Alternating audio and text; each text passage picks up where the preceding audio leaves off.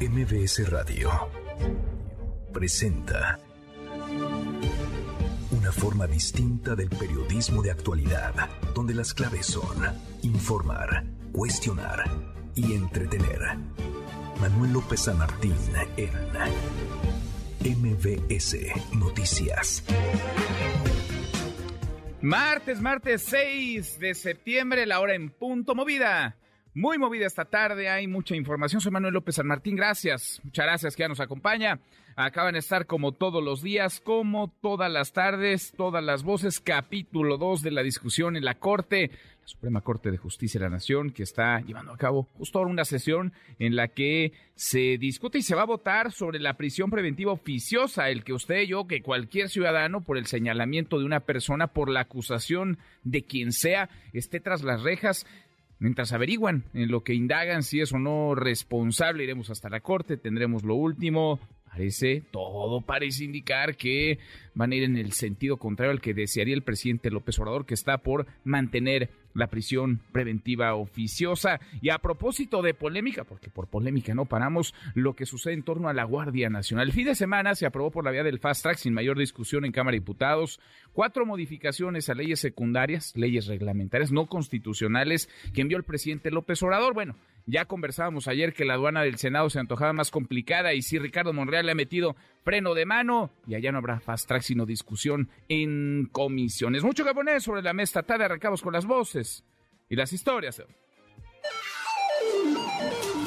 Las voces de hoy. Andrés Manuel López Obrador, presidente de México. Sí cambié de opinión ya viendo el problema que me heredaron. ¿Cómo enfrentar el problema de la inseguridad? Sí sabía yo desde el principio y estoy absolutamente convencido que la paz es fruto de la justicia. Hugo López Gatel subsecretario de Salud. Tenemos este proyecto de norma, aún es un borrador, no está registrado todavía formalmente como proyecto, pero planeamos hacerlo en lo que resta de este año y es una norma específica de partería. Laura Velázquez, coordinadora nacional de protección civil. Llevaremos a cabo acá en Sabinas, Coahuila, una mesa técnica para solventar todos los permisos necesarios para que se realice la obra sin contratiempos. Samuel García, gobernador de Nuevo León. Presa de la Boca, 61% de llenado. Cuchillo, 51. Cerro Prieto que estaba en ceros, llega hoy a 8%. Son las voces de quienes hacen la noticia, los temas que están sobre la mesa y están las imperdibles de martes. Vamos, vamos con la información. No suele ocurrir algo como esto que sucedió esta mañanera, no suele pasar lo que dijo el presidente López Obrador, quien admitió por primera vez que cambió de opinión sobre una promesa de campaña clave, neurálgica, toral, la de regresar al ejército a los cuarteles. La voz del presidente en la mañanera de hoy. Sí, sí, sí cambié de opinión ya viendo el problema que me heredaron. ¿Cómo enfrentar el problema de la inseguridad? Sí sabía yo desde el principio y estoy absolutamente convencido que la paz es fruto de la justicia y eso es la base de la política de seguridad. El atender a los jóvenes, el mejorar las condiciones de vida, de trabajo de la mayoría de los mexicanos, el combatir la pobreza, el combatir la corrupción, todo eso lo estamos haciendo. A propósito del tema, la iniciativa presidencial para que el ejército tome el mando de la Guardia Nacional no se va a discutir en fast track en el Senado, a diferencia de lo que ocurrió en Cámara de Diputados. Esto lo dijo Ricardo Monreal, presidente de la Junta de Coordinación Política, coordinador de Morena y parece líder de la oposición en nuestro país. Pero ojo, el senador Monreal también anunció cambios, dos comisiones clave para que pase la iniciativa de la Guardia Nacional. Lugar Sánchez Cordero presidiría la Comisión de Justicia y Rafael Espino, también de Morena, que haría al frente de la Comisión de Estudios Legislativos.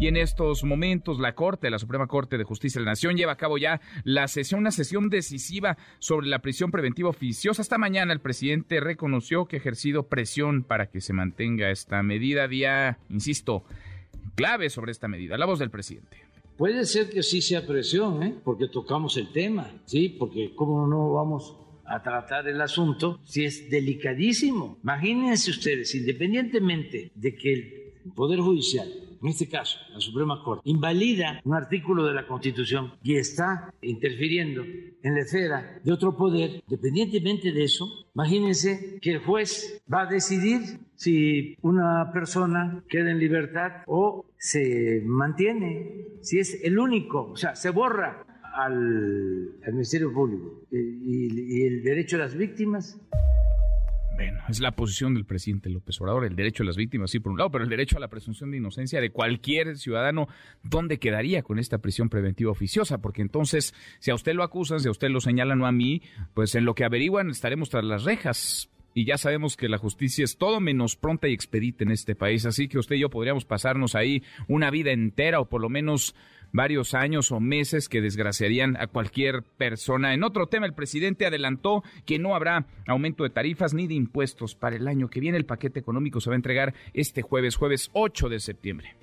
No hay aumentos de impuestos, no aumentan las tarifas de energía eléctrica, no aumenta la gasolina, no aumenta el diésel, no aumenta el gas. Vamos a poder financiar todos los programas prioritarios, tanto los orientados, destinados al bienestar de la gente, Paquete económico inercial, pues ahora lo vamos a estar platicando también y analizando a detalle. La Coordinadora Nacional de Trabajadores de la Educación se desmarcó de la titular de la SEP, Leticia Ramírez. Manifestó que no tiene vínculo con ella. Es la voz de Pedro Hernández, líder de la sección 9 de la Ciudad de México.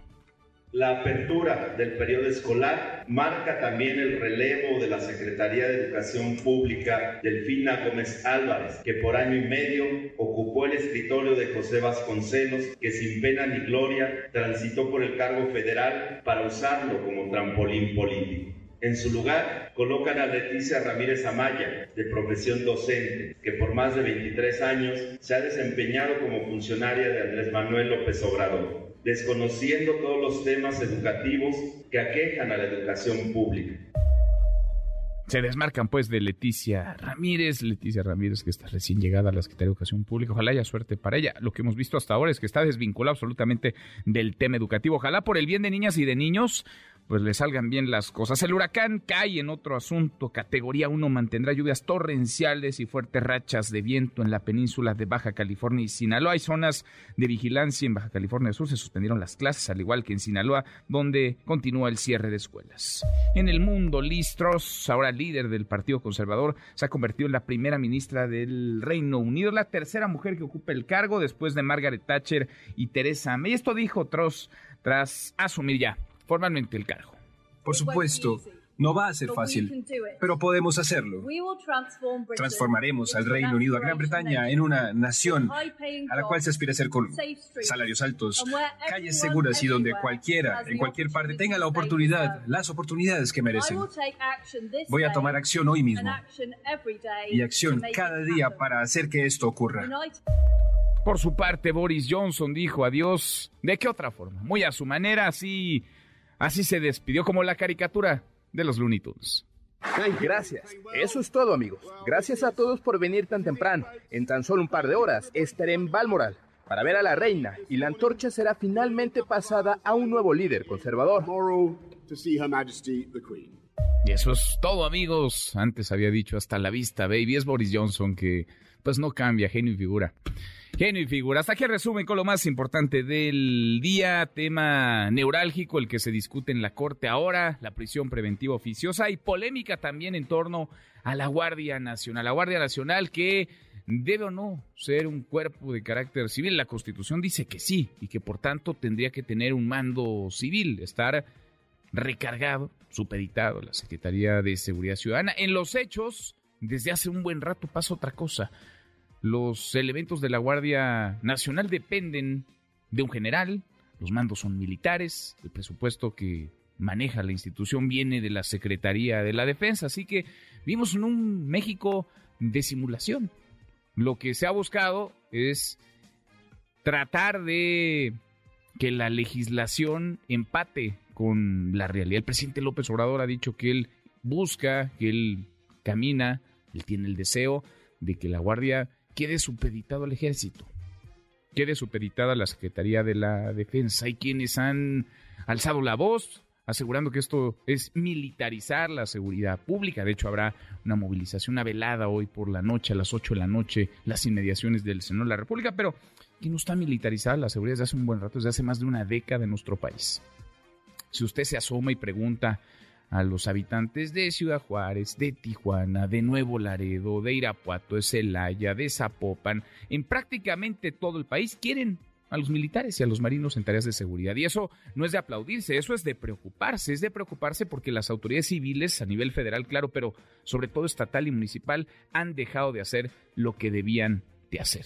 Nadie profesionaliza, nadie capacita, nadie acuerpa a los elementos de policía civil, ni a nivel estatal ni a nivel municipal. Es un desastre, un desastre que no le sirve a los ciudadanos, un desastre que no funciona a la sociedad, un desastre que no permite que se detenga la espiral de violencia que nos consume como país. De eso queremos platicar con ustedes, estatal de la reforma para que la Guardia Nacional pase a la Secretaría de la Defensa, quede supeditada a la Secretaría de la Defensa, debe ser discutida en el Senado a través de el proceso legislativo, como dice Ricardo Monreal, proceso en el que haya quizá un parlamento abierto, se discuta en comisiones, se dictamine ahí luego, se ha llevado el dictamen al Pleno para su discusión y votación o por la vía del fast track, como sucedió en Cámara de Diputados, en donde en cosa de horas se leyó, medio se discutió y se votó lo enviado por el presidente López Obrador. Opine arroba MBC Noticias, nuestro WhatsApp 5524-99125, viene el teléfono en cabina 5166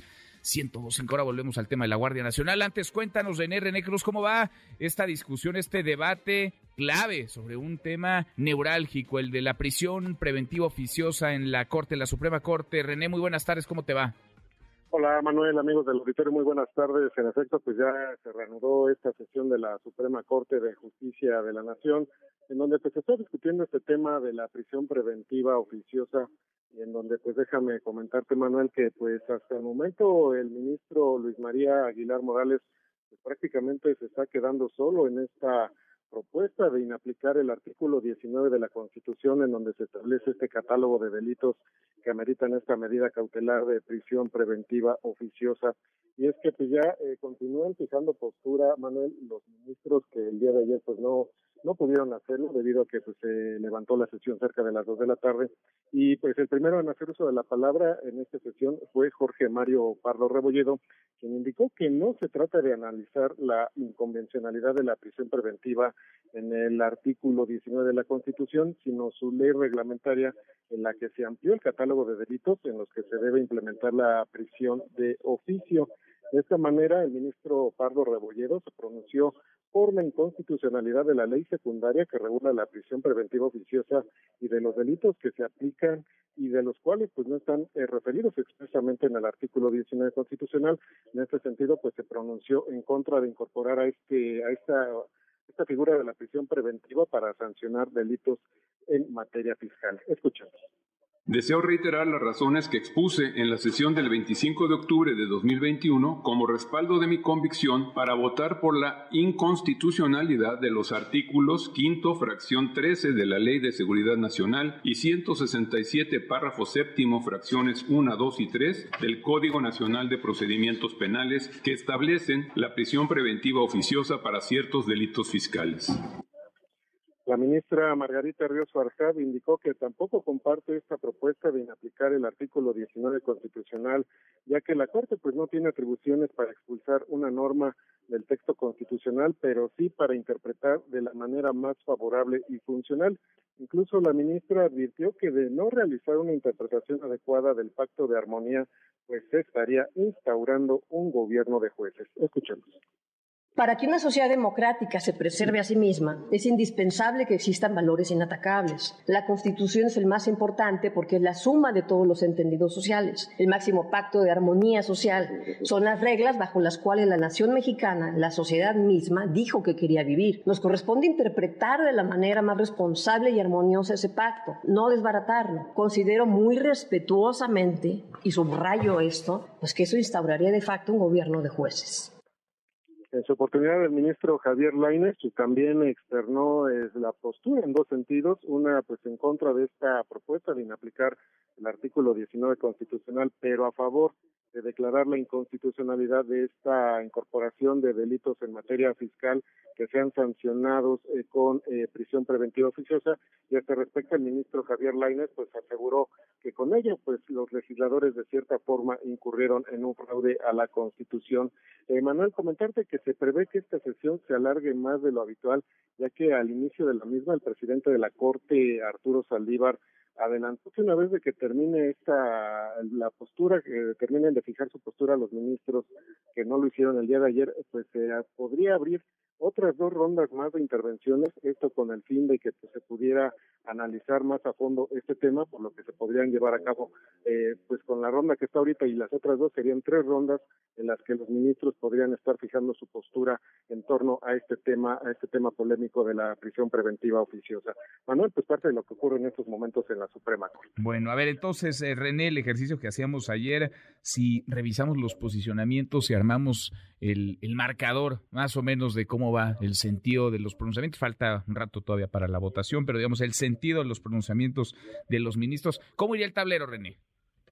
tomando en cuenta la postura de los eh, posicionamientos del día de ayer, Manuel, serían al momento, serían prácticamente pues ya este siete votos en contra de esta propuesta del ministro Luis María Aguilar de inaplicar el, artículo 19 eh, constitucional. Eh, hay que recordar que el día de ayer la ministra Yasmín Esquivel, la ministra Loreta Ortiz, el ministro Alberto Pérez Dayán, el ministro Juan Luis González Alcántara Carranca eh, votaron en contra de esta propuesta y el día de hoy pues ya hicieron lo propio también el ministro el ministro Jorge Pardo y también el ministro la ministra Margarita Ríos Farja y también el propio eh, ministro Javier Lainez se pronunciaron en contra de esta eh, propuesta de inaplicar el artículo 19, con lo cual pues ya tendríamos hasta ahorita siete ministros en contra de esta de esta propuesta, Manuel. Siete, siete en contra, pues parece esto ya más que más que cantado. René, volvemos contigo en un rato más. Claro que sí, Manuel, seguimos pendientes. Gracias, muy buenas tardes. Vamos y venimos, por supuesto, a lo que ocurre en la Suprema Corte de Justicia de la Nación. Esta que es una pues discusión eh, neurálgica, no menor, es una discusión que tendría que importarnos a todos, a todos por lo que implica, por el impacto, por el alcance. Todos tenemos o tendríamos que tener ante la ley, ante un juez, derecho a ser inocentes hasta que se nos demuestra lo contrario. En un Estado de Derecho, estar detrás de las rejas por el simple dedo acusador de alguien, por la sospecha de quien puede moverse, incluso por intereses ajenos a los jurídicos y legales, equivale a atropellar las garantías individuales. Si alguien cometió un delito, por supuesto, debe investigarse, juzgarse, sancionarse, pero cuando no hay riesgo de fuga, en ese caso debe sí aplicarse la prisión preventiva justificada, pero cuando no hay riesgo de fuga, meter a cualquier persona a la cárcel porque así lo desea una persona, alguien, es, por decirlo menos, un exceso. De ese tamaño es la importancia de lo que se discute en la Corte, de ese tamaño la relevancia de lo que se va a votar en las próximas horas. La hora con 18, pausa, volvemos, hay más. Continúa con la información con Manuel López San Martín en MBS Noticias. MBS Noticias con Manuel López San Martín. Continuamos. Seguimos, llegamos a la media la hora con 21. Ahora volvemos a la corte, lo que está ocurriendo en torno a la discusión sobre la prisión preventiva oficiosa. Antes, vamos al Senado de la República porque hay otra enorme polémica. Pasa por la Guardia Nacional y sobre si este cuerpo que por mandato de ley eso dice la Constitución, debe ser de carácter civil, queda supeditado o no al ejército, a la Secretaría de la Defensa. Oscar Palacios les llegó ya ayer lo que se aprobó en Cámara de Diputados y arranca pues una, una nueva ruta, un nuevo camino no exento de obstáculos. Oscar, buenas tardes, ¿cómo te va? ¿Qué tal, Manuel? Buenas tardes. Así es, pues de entrada ya el presidente de la Junta de Coordinación Política del Senado, Ricardo Monreal, informó que no se va a dar fast track a esta ministra de la Cámara de Diputados que busca precisamente pasar a la Guardia Nacional a la estructura de la Sedena. En conferencia de prensa, Ricardo Monreal detalló que aunque existía la propuesta de dispensar los trámites y discutir este proyecto este mismo martes. La mayoría de los integrantes de la bancada de Morena, bueno, pues decidió darle un trámite normal. Señaló en este sentido que la minuta será turnada a las Comisiones Unidas de Justicia y Estudios Legislativos Segunda, que por supuesto llevarán a cabo el análisis y definirán el proceso para precisamente también llevar a cabo esta discusión de la reforma. Escuchemos. Opinó que deberíamos insistir en el proceso legislativo ordinario sin alterar el mismo, es decir, habrá debate y no habrá vía rápida habrá el uso ordinario de los procesos legislativos de manera pulcra y de manera cuidadosa en el Senado de la República. Monreal Ávila detalló que la Cámara Alta abrirá sus puertas para escuchar todas las voces, esto a fin de dictaminar el proyecto en los próximos días y poder discutirlo en el Pleno, de ser así en todo caso este mismo fin de semana. Escuchemos. Les quiero decir a todas las asociaciones civiles, sociedad civil, grupos de personas, que los escucharemos, que las escucharemos, que el Senado abrirá sus puertas para escuchar y que no tenemos ningún problema para poder dialogar. Esa es nuestra esencia y eso debemos hacer. Hoy, mañana, jueves, y estoy poniéndome de acuerdo con los grupos parlamentarios para ah, convocar el viernes o el sábado de esta semana. El coordinador de los senadores de Morena resaltó que se cuidará el proceso legislativo y aseguró que la unidad del grupo parlamentario de Morena precisamente no está en riesgo por la discusión de esta reforma. Manuel es el reporte. Buenas tardes. Bueno, eso dice Ricardo Monreal. Vamos a ver. Por lo pronto no habrá fast track como si lo hubo en San Lázaro, en Cámara de Diputados. Gracias, Oscar. Hasta luego, buenas tardes. Hasta muy pronto, buenas tardes. De la Guardia Nacional habló otra vez el presidente López Obrador, parte de la mañanera. Rocío Méndez, Rocío, buenas tardes. Y de hecho, Manuel, muy buenas tardes. A lo largo de su mensaje matutino de este martes fue un tema recurrente durante todo el mensaje. El hecho es que en principio se le consultó al presidente López Obrador sobre en esta búsqueda del poder en el poder legislativo para que la Guardia Nacional se integre a la Secretaría de la Defensa, sí la propuesta del Partido Revolucionario Institucional que pretende que las Fuerzas Armadas se queden en las calles hasta el 2028 sería considerada por el Ejecutivo Federal, así respondió López Obrador. Hace bien el PRI en rectificar. Es que desde Salinas se empanizaron, pero ya cuando iniciamos nosotros con la cuarta transformación, ya es el descargo. Fuera máscaras. Y hacen un bloque. Entonces, ¿dónde está la declaración de principios, el programa de acción? ¿Dónde está la identidad? ¿Dónde quedó? De un partido y del otro. Porque si Manuel Gómez Morín resucitara, se volvería a morir también. ¿Qué ha ganado el PRI con esa alianza? Bueno, ni el PAN pero leí un poco mejor. Si el PRI plantea ayudar, haría muy bien y que se deslinde, que se deslinde del conservadurismo, de lo rancio. Si les está yendo mal, pues solo que sean masoquistas, si por eso existen los divorcios. Y también se le consultó Manuel al presidente López Obrador sobre lo que decía durante la campaña que lo llevó a la presidencia en 2018 de que si llegaba al mandato regresaría a los militares a sus cuarteles en los primeros seis meses de gobierno. ¿Cambió de opinión? Se le consultó. Vamos a escuchar su respuesta. Sí cambié de opinión ya viendo el problema que me heredaron. ¿Cómo enfrentar el problema de la inseguridad? Y la gravedad de que no se tenía con quién. Imagínense, para toda la República, 40.000 elementos. La mitad administrativos, la mitad operativos, 20.000 de la Policía Federal. Era lo único, 20.000 elementos. Para todo el país, 20.000 y echados a perder, no todos, desde luego, sin cuarteles. Ah, y al mismo tiempo 350 mil elementos de marina y de defensa, con instalaciones, con disciplina, con profesionalismo, que no podían constitucionalmente hacerse cargo de la seguridad pública y en esa línea incluso sugirió al Poder Legislativo que consulte al pueblo ante esta disyuntiva. El reporte al momento, Manuel. Gracias, muchas gracias, Rocío. Buenas tardes. Muy buenas tardes. Hace bien, dice el presidente López Obrador, hace bien el PRI en rectificar. Le iría muy bien al tricolor si rompen con los conservadores. Palabras de hoy. A ver, vamos a recuperar lo que decía ayer el presidente López Obrador cuando le preguntaban sobre esta iniciativa de una diputada del tricolor sobre que se extienda la presencia de militares y de marinos de las Fuerzas Armadas en tareas de seguridad hasta 2028. Esto decía el presidente y la lectura que se dio en torno a los señalamientos y acusaciones delicadísimas que hay contra el presidente nacional del PRI, Alejandro Moreno Cárdenas. ¿A quién le va mal en política? Al que nada más está pensando en beneficiarse en lo personal o en beneficiar a los de arriba. ¿No está pensando en salvar a Lito? Cuando se piensa en salvar al pueblo, les va bien la fórmula es, no se puede avanzar haciendo una política en beneficio del pueblo si no se toman decisiones atrevidas en beneficio del mismo pueblo. Eso ayer. Y hoy la coordinadora de Campeche, Laida Sansores, a través de su cuenta de Twitter, escribe anuncio importante del martes del jaguar. Después de una larga reunión con el abogado hemos decidido no tocar el tema de Alejandro Moreno. Pues, ¿qué está pasando en torno al presidente nacional del PRI? ¿Qué está pasando en torno a la Guardia Nacional y a la negociación porque este cuerpo civil, o en teoría de carácter civil, eso dice la Constitución, quede supeditado al ejército, a las Fuerzas Armadas, sería parte de la negociación para soltar al hito? Ya doblaron al presidente del PRI, se tambalea la alianza entre el PAN, PRI, PRD. Le agradezco mucho estos minutos al presidente nacional del PRD, Jesús Zambrano. Jesús, qué gusto escucharte como siempre, ¿cómo te va? Muy buenas tardes, uh, Manuel.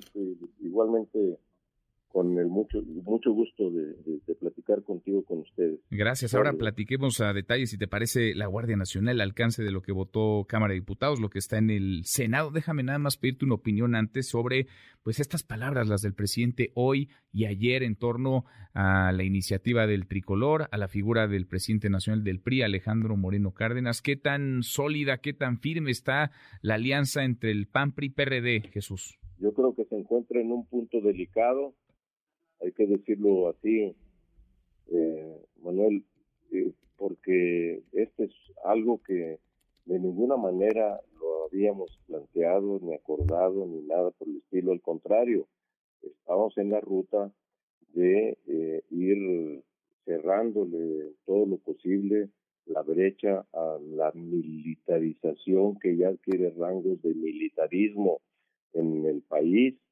y que como lo han demandado muchos sectores de la sociedad, incluida la Iglesia Católica, entre otros, eh, la exigencia de que se revise para que pueda ser cambiada la estrategia de seguridad, de combate a la delincuencia, y sin discutir nada de esto y sin ser un acuerdo, sino al contrario, a contrapelo de los acuerdos de la coalición, el PRI desliza esta eh, iniciativa eh, a la que se ha hecho ya alusión eh, y sorprende y, por lo menos a los aliados, al PRD y al PAN.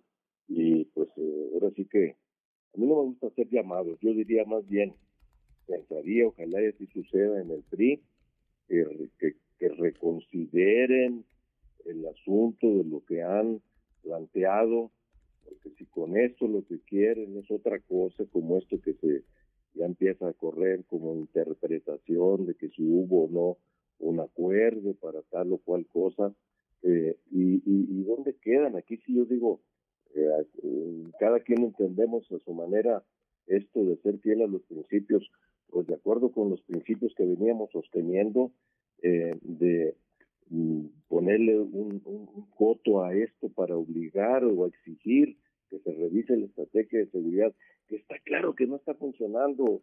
El asunto no es más o menos militares en la Guardia Nacional, desde lo que no estamos de ninguna manera planteando nosotros, eh, lo hablo como PRD, diciendo que los militares ya regresen a, los cuarteles, como si lo llegó a exigir López Obrador cuando estaba en la oposición. De inmediato regrese, quizás está bueno, no, eh, que se mantengan durante el tiempo que sea necesario pero si sigue la misma estrategia que ha fracasado, que hoy ya tiene más de 130 mil muertos, pues entonces, ¿para qué? ¿Para qué militarizar? ¿Para qué pasar a la Guardia Nacional? Además, sin reforma constitucional, ¿para qué pasarla a la pedena? Eso es, eh, en verdad, huele a dictadura, no puedo dejar de decirlo, el uso de las Fuerzas Armadas y el atropello a la Constitución así de la manera en que lo están haciendo, huele a dictadura, es propio de los dictadores de pisotear la constitución, de pasar por encima del poder legislativo, de estar queriendo someter a cada rato al poder judicial, como ha estado sucediendo en los últimos días a propósito de las descalificaciones sobre esto que se discute de la prisión preventiva, oficiosa, etcétera, pues todo esto es parte de ese proceso, no hay que olvidarlo. Y entonces, pues nos veremos si, si, si, si el PRI como tal acompaña eh, eh, y le da los votos a Morena para reformar un artículo quinto transitorio de la Constitución que ni siquiera estaba a discusión o ni siquiera aparecía en ninguno de los eh, temas que se estaban deliberando, pues entonces vamos a, valorar qué es lo que sigue. Eh, tendríamos que eh, revisar qué sucederá, lo digo claramente, a revisar qué sucederá con la coalición. Así de claro y así de, firme tendrían que revisar. Eso suena que si el PRI no solamente arropa, presenta, sino que acompaña y vota esta reforma a la Constitución, pues por lo menos el PRD, no sé el PAN, pero el PRD no va a caminar con el con el PRI. La alianza, por tanto, se rompería, Jesús. Reforma, mi posición. No vamos a votar, no vamos a acompañar esa reforma y veremos qué es lo que va a seguir. No estoy diciendo se rompió la coalición. Vamos a ver qué es lo que puede seguir eh, en el caso de la de la coalición, pero sí hay mucha preocupación, desde luego, y mucha molestia, porque se ha faltado la palabra empeñada. Ha faltado la palabra empeñada. ¿Has platicado con Alejandro Moreno Cárdenas, con el presidente nacional del PRI en las últimas horas, Jesús? No. No. Bueno, ya no a muchos le quieren llamar por teléfono porque luego los, eh, los graba. Oye, Jesús, estoy platicando con el presidente nacional del PRD, Jesús Zambrano. El PRD entonces está firme. No van a apoyar ni que la Guardia Nacional quede supeditada a la Secretaría de la Defensa, que quede supeditado al Ejército, ni que se amplíe la presencia militar, ni de elementos de las Fuerzas Armadas, ya entiéndase marinos y militares, en las calles, más allá de lo que está establecido en la Constitución hoy. A ver, lo de la Guardia Nacional ya lo votamos en contra en la Cámara de Diputados y vamos a esperar a ver qué sigue en el proceso legislativo del Senado de la República, si también le van a dar fast track ahí, eh, eh, este, dispensándole trámites, etcétera, o si como lo ha dicho también Monreal, eh, esa, eh, para hacer una reforma así de la ley de la Guardia Nacional tendría que modificarse primero la Constitución al respecto. Eh, bueno, a ver, ¿qué van a hacer? ¿Qué va a hacer Monreal? ¿Cuál va a ser la posición de los senadores de Morena o una parte de los senadores de Morena? Porque estoy seguro que el, bloque de contención va a votar en contra, en el mismo sentido en el que se hizo eh, en eh, la Cámara de Diputados el, eh, sábado pasado en la madrugada. yo digo, el, el, el quinto transitorio constitucional, en todo caso, en su caso, tendría que revisarse si se amplía la prórroga de marzo del 2024 o un tiempo más, pero sobre la base de revisar también, insisto y subrayo, Manuel, la estrategia de combate a la inseguridad. Lo otro es un cheque en blanco a la tendencia militarista que huele a dictadura que está impulsando López Obrador.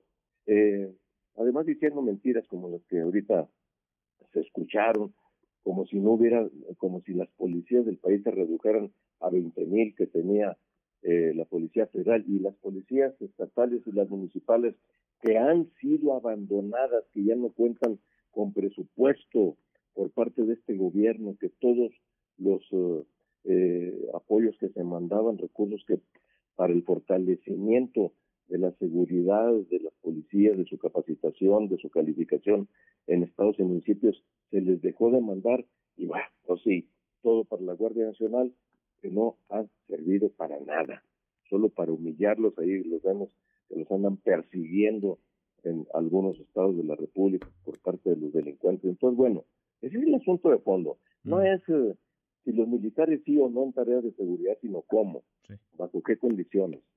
y por qué tiempo específico. Pues queda ahí clarísima la posición del PRD y queda claro también esto que nos, que nos comentas, Jesús, platicando con Jesús Zambrano, presidente nacional del PRD. Si el PRI acompaña, si el PRI da votos para reformar la Constitución, entonces tendría por lo menos tu partido que repensar, que revalorar, que revisar qué sucederá con, con la alianza, con la alianza va por México. Efectivamente. Bueno. Jesús, te agradezco estos minutos, gracias. Contrario, ustedes, buenas tardes. Gracias, muy buenas tardes. Es el presidente nacional del PRD. Pues parece que la alianza, si no está a punto de romperse, sí pende de un hilo de alianza PAN-PRI-PRD, por esto que hemos eh, platicado, por esta negociación que podría estarse dando entre el presidente del tricolor, Alejandro Moreno Cárdenas, y el gobierno, el gobierno federal. Una negociación quizá para soltar alito ya lo escribió en su cuenta de Twitter la gobernadora de Campeche, Laida Sansores, anunciando que hoy, martes del Jaguar, no van a tocar el tema de Alejandro Moreno Cárdenas. ¿A cambio de qué? ¿De que la Guardia Nacional quede supeditada, la Secretaría de la Defensa? En fin, volvemos al tema en, un, en unos minutos más. Le agradezco estos minutos a la periodista Lourdes Mendoza. Querida Lourdes, qué gusto escucharte. ¿Cómo estás?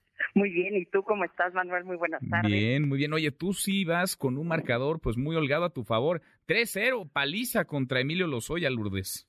Así es, gracias a Dios, ¿no? La justicia dicen que debe ser pronta y expedita, no ha me tocado a mí pronta y expedita. Sin embargo, las dos sentencias que llevo en el juicio por daño moral que le interpuse a Emilio Lozoya sí me han sabido a gloria. No importa cuánto se hayan tardado, saben a gloria. ¿Y por qué digo que es 3-0? Pues porque evidentemente, pues el primer tanto a mi favor fue cuando yo había demostrado al tomarle la foto que era una persona que estaba mintiendo y que tenía privilegios a cambio de no irse a la cárcel. Andaba dándose la gran vida. Exactamente, ¿no? Y, y, mira, este, entiendo perfectamente que en México existe la figura de testigo protegido. Sin embargo, para poder accesar a esa a esa figura, pues tienes que rendir cuentas y tienes que dar resultados. Y te acuerdas que pues Emilio Lozoya se tardó más de un año en no dar una sola prueba de todos sus dichos y no está por demás decirlo. Y me conoces que no soy feminista, que, eh, o sea, sí, evidentemente soy pro mujeres, pero no soy feminista. En este tema éramos 17 imputados, 16 hombres, la única mujer yo, la única periodista era yo. Todos estaban por miles de millones de pesos y a mí, Emilio Lozoya, me, me puso a mí y a mi trabajo el precio de una bolsa. Sí. Sí, sí, Y pues yo fui la primera ese 19 de agosto del 2020 en salir a decir, me está difamando y voy a llegar a las últimas consecuencias. Y mira, estamos ya dos años después y yo no he quitado el dedo del renglón y voy a llegar hasta donde tope. ¿Por qué? Porque si bien es cierto que ya está condenado desde la primera instancia a pagarme 500 mil pesos que no van a mi cuenta, que van a ir a la estancia infantil de la Procuraduría del, del entonces Distrito Federal hoy de la Ciudad de México, este, sus abogados dijeron que no, que había que apelar. ¿Y tú dudas que se vayan a ir al amparo? Pues sí, pues sí, van a agotar todas las, las instancias. El hecho es pues que vas 3, 3 a 0, lo escribiste en un tuit. A ver, uno, demostré que Lozoya mintió a cambio de privilegios, hoy está en la cárcel. Dos, la justicia civil lo exhibió como mentiroso y perpetrador de daño moral en mi contra. Tres, hoy Tres magistrados lo confirman, seguro sus abogados le seguirán robando, nos veremos en el amparo. Entonces, esa es la instancia que sigue, pero tú te mantienes firme. Después de dos años, Lourdes, te mantienes para limpiar tu nombre, para que se mantenga tu prestigio, que lo tienes como periodista, como madre también. Te mantienes para que Emilio Lozoya, en la manera, digamos, en la medida de lo posible, pues rezarse el daño, el daño moral que te ha hecho.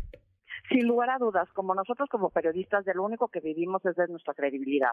Entonces yo quiero mi papelito que diga, ¿verdad? Que yo, que el señor me, me difamó, ya llevo dos instancias, me queda la tercera. Y eso era muy sencillo, pues si dijo que me regaló una bolsa, ¿dónde está el ticket y dónde está la bolsa que supuestamente me regalaste? Porque en la tienda que inventaste, pues no existía. No existía. Pero ojo, Manuel, acuérdate que además también lo acusé ya por la vía penal, es una vía civil, por la vía penal la este, el delito de falsedad en declaraciones se paga con cárcel, es un delito menor y eso es lo que ahí está el el match del, del punto, el meollo, porque entonces por cinco o seis años puedes tú decir lo que quieras y destrozarle la vida a quien quieras. Pues nada más, o sea, haz de cuenta que le gane ese ese ese delito, pues en tres años podría estar fuera por, por buena conducta, ¿no? Pues sí. Pues Entonces sí vale la pena. Y esos son los pequeños puntos que yo creo que valdría la pena revisar en nuestro sistema este, judicial. Pues tú has ayudado a exhibir, a retratar este personaje que, vaya, de, principio a fin ha sido un, un, mentiroso, se ha reído, se ha burlado de las instituciones de procuración e impartición de justicia y, por supuesto, de la sociedad mexicana. Vas ganando 3-0 y esto pinta para una goliza más, más holgada. Lourdes, querida Lourdes, nos vemos en la noche. Nos vemos en la noche. No sabes cómo te agradezco, como siempre, tu empatía y tu solidaridad. Al contrario. Y nos vemos en la noche. Nos vemos por la noche. Abrazo, gracias. Gracias, querida Lourdes. Es la periodista Lourdes Mendoza. Nos vemos en la mesa de República MX por ADN 40 a las 10. A las 10 de la noche. La hora con 42. Pausa. Volvemos. Hay más. Continúa con la información con Manuel López San Martín en MBS Noticias. Ya estamos de regreso. MBS Noticias con Manuel López San Martín. Continuamos. En MBS Noticias. Diana Bernal. Diana, qué gusto, qué gusto escucharte como todos los martes a propósito de un asunto que, y como siempre, nos vas aclarando y le vas dando luz a los contribuyentes que podrían obtener una reducción, y esto seguramente le interesa más de uno, una reducción en multas fiscales por declaraciones pendientes previas a 2022. ¿Cómo estás, Diana?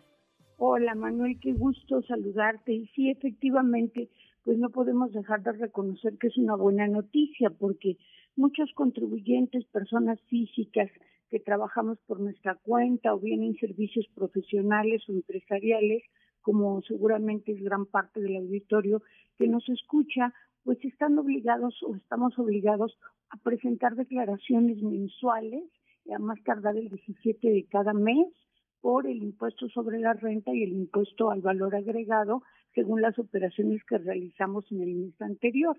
Entonces no faltan casos de contribuyentes que por cualquier motivo omiten una o incluso varias declaraciones y por cada omisión en la declaración, pues las multas son altas. Actualmente pueden ser desde 15 mil pesos, por ejemplo, por no presentar tu declaración de impuestos sobre la renta, y se suman 15 mil más por no presentar o declarar valor agregado, aunque lo hagas en el mismo formato.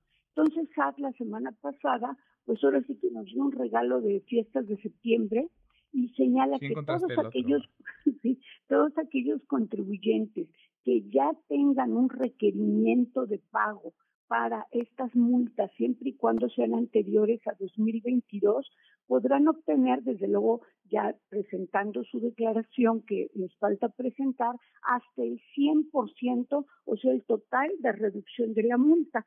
Y si la multa ya está en proceso de cobro, o sea, no nada más que requirieron su pago, sino ya se inició el procedimiento coactivo de cobro, la reducción será hasta de 90% eh, por un año y baja hasta 50% por cinco años atrás.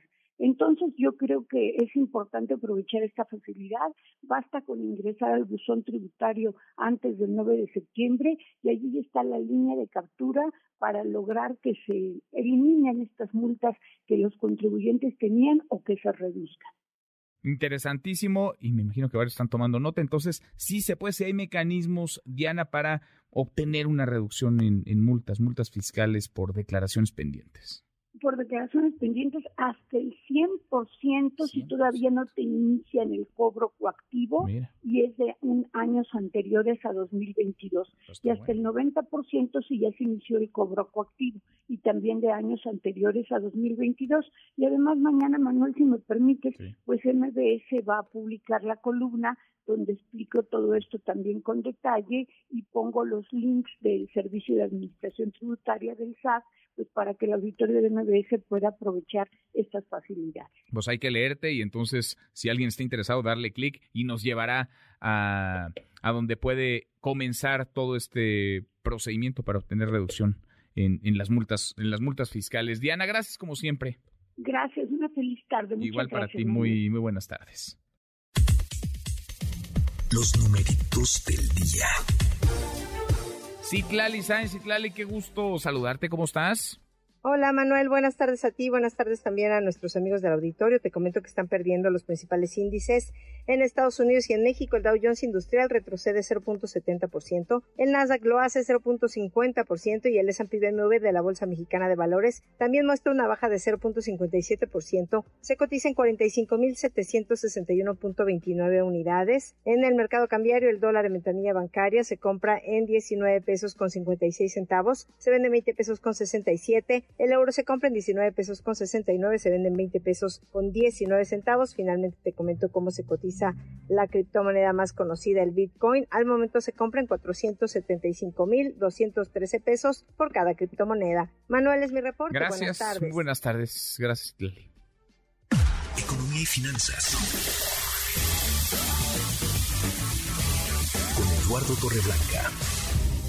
Lalo, qué gusto, qué gusto saludarte. ¿Cómo estás? Igualmente, Manuel, me da mucho gusto poder saludarte. Buenas tardes al auditorio. Muy, muy buenas tardes, Lalo. Urge diseñar eh, un esquema o varios esquemas, Lalo, para tratar de fomentar la creación de, de fuentes de empleo. Nada como el empleo empuja la economía, Lalo. Sí, empuja la economía, propicia el consumo, el pago de impuestos por el consumo, pero sobre todo genera seguridad a las familias de los trabajadores y por ello es el mejor mecanismo, el más seguro para avanzar en el combate a la pobreza y la pobreza extrema en el país, donde tenemos varias décadas con serios pendientes que atender. El país tiene un rezago importante de trabajo suficiente por la falta de consistencia en el ritmo de la creación del empleo formal. Ya vemos que el informal goza de cabal salud, por eso insistimos en que sea un empleo formalmente establecido. Las cifras no mienten, mira Manuel, AMLO recibe el país con un total de 20 millones 457 mil 926 mexicanos o mexicanas trabajadores registrados ante el Instituto Mexicano del Seguro Social. El dato del mes de julio del presente año habla de 21 millones 79 mil 434 empleos formales registrados, insisto, ante el IMSS. Eso significa que entre diciembre del 2018 y julio del 2022 se consiguieron crear 621.508 empleos, dado que si fuera en un ciclo anual sería pobre, pero que para un periodo de tres años y ocho meses es realmente mm, paupérrimo, digo, más que pobre, porque implica la creación de 464 empleos diarios o 14.125 promedio mensual, que es muy poco tomando en cuenta el trabajo que se demanda y que se va agregando a la fuerza de trabajo por los jóvenes que van cumpliendo 18 años o más. Esto demanda pensar en otra manera de crear trabajo. Quizá al menos pudiéramos considerar que una reforma tendría pudiera eh, implicar también la entrega de la carga social a todo trabajo que se genere de tal manera que los trabajos sean automáticamente, digamos, formales. Es tan solo una idea. Puede haber varias de ellas. Lo cierto es que tenemos que pensar de una distinta y aplicar nuevas estrategias porque las que hasta ahora se han aplicado pues no ofrecen la consistencia que exige y que demanda la población, los jóvenes y sobre todo exige la economía mexicana. Así es que ojalá surjan más ideas y podamos atrevernos a pensar distinto a partir de los próximos años, porque así lo demanda el, trabajo que queda pendiente, que está por pendiente por crear en el país. Sin duda. Ojalá, ojalá, como bien apuntas, Lalo, se necesita generarse las condiciones para que haya inversiones, para que se detone el, empleo. ¿Tenemos postre, Lalo? Claro que sí. La inversión fija bruta al mes de junio del presente año avanza a una tasa anual de 8.5%. Si bien es cierto, la tasa no es mala, vale la pena decir que aún en, ese nivel de, avance estamos eh, 11.3 puntos porcentuales por debajo del nivel en que se encontraba la inversión fija bruta en julio del 2018. Ándale, qué, qué buenas, qué buenas cifras, qué buen dato. Gracias, Lalo. Al contrario, es a ti, Manuel, gusto saludarte y buen provecho a tu auditorio. Igual para ti, muy, muy buenas tardes, es Eduardo Torreblanca. Cinco para la hora, tenemos como todas las tardes, claro que tenemos buenas noticias. Gracias, Manuel. Ah, qué aburrido, qué aburrimiento, qué aburrición. ¿Se aburre usted? ¿No? La gente cree que aburrirse es una cosa mala y hace todo para no sufrirlo. Que está viendo una serie y al mismo tiempo revisa su celular. Que está en el trabajo y hace como que trabaja para no parecer flojo. Que va en el metro y se pone a ver TikToks. Pues al contrario, la Universidad de Limerick publicó un estudio donde recomienda aburrirse. Oxigena su cerebro, le ayuda a resolver problemas más rápido, combate el estrés y la adicción. Y eso también aplica a los niños, ¿eh? Así que abúrrase que nadie lo juzgará.